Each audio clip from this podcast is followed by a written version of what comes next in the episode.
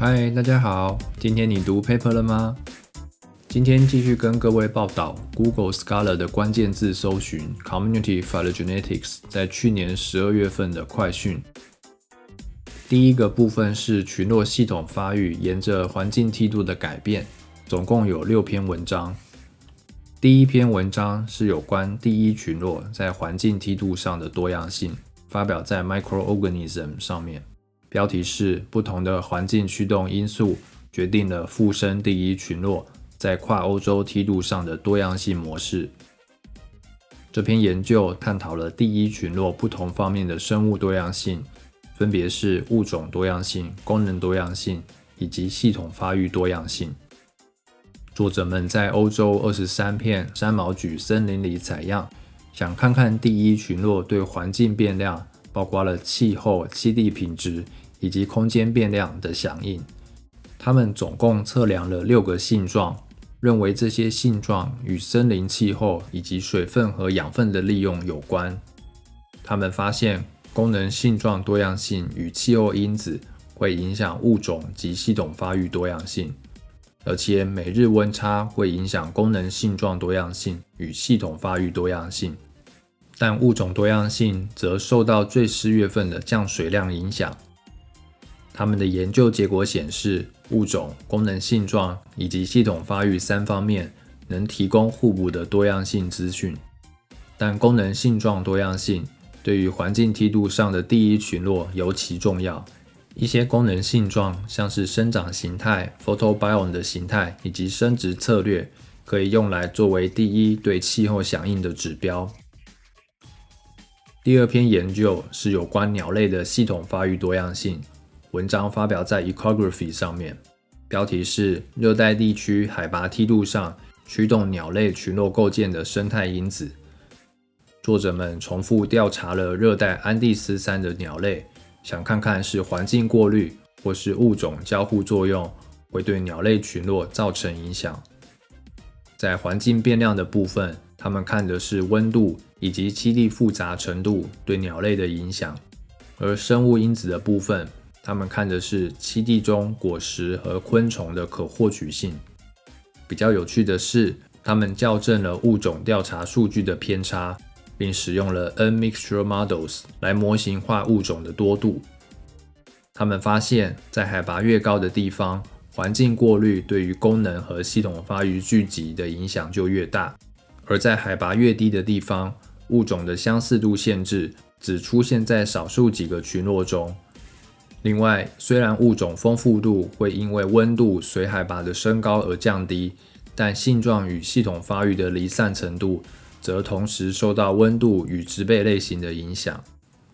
这样的研究结果显示了生物与非生物因子同时决定了山地鸟类的群落结构。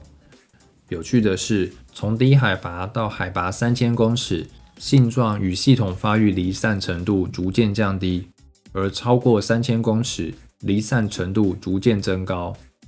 所以，虽然非生物因子的环境筛选主要影响鸟类物种的海拔分布，但资源的可获取性可以进一步影响群落结构。以往热带地区海拔梯度上的鸟类群落研究，多半显示生物因子起主导作用。这篇文章不同的点在于，作者提供了非生物因子影响的证据。作者们认为，考量到物种调查的偏差，将有助于我们发现环境筛选对山区物种群落构建的影响。第三篇研究同样是有关鸟类的系统发育多样性，文章发表在 Biotropica 上面，标题是。地景异质性影响了巴西大西洋森林地景 matrix 中鸟类系统发育多样性的格局。作者们从人类农业活动的角度出发，假设鸟类的系统发育多样性和地景异质性正相关。他们分析了森林边缘与人类活动指标对鸟类系统发育变量的影响。他们也看看什么样类型的栖地。可以保留较多的物种演化历史。虽然研究结果显示系统发育多样性随着栖地的不同而不同，但当考量过物种多样性的差异后，这些不同栖地类型间所保留的鸟类演化时间却没有差异，也就是系统发育多样性的差异，主要还是由于物种数的多寡，而栖地类型仅改变了物种多样性，但保留相同程度的演化历史。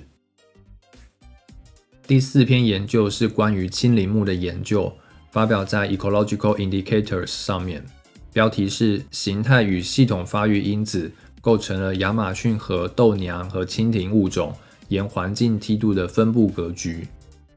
作者们认为，除了基于物种的群落生态以外，近几年大家开始使用功能性状及系统发育来研究生物群落。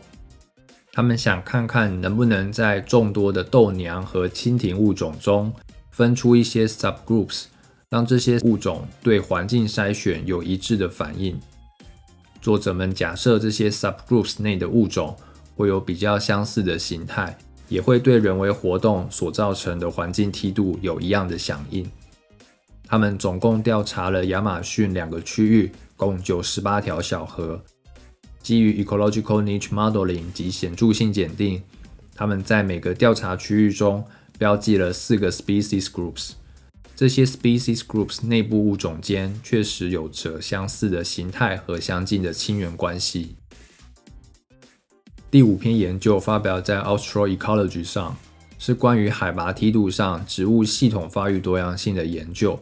标题是亚热带巴西大西洋森林中。被子植物树木系统发育多样性沿海拔的变化。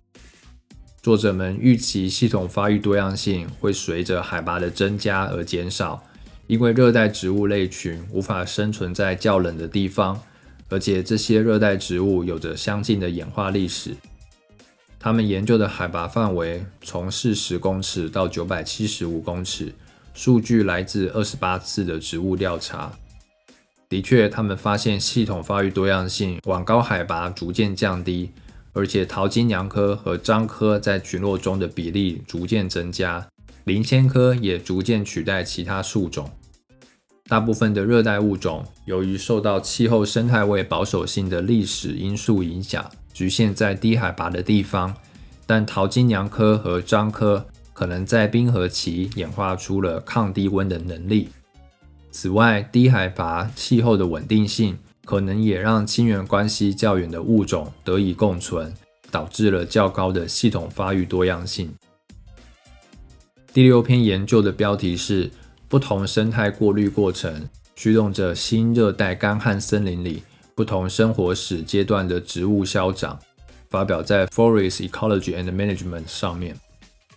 在由牧草地废根演替到森林的消长梯度上。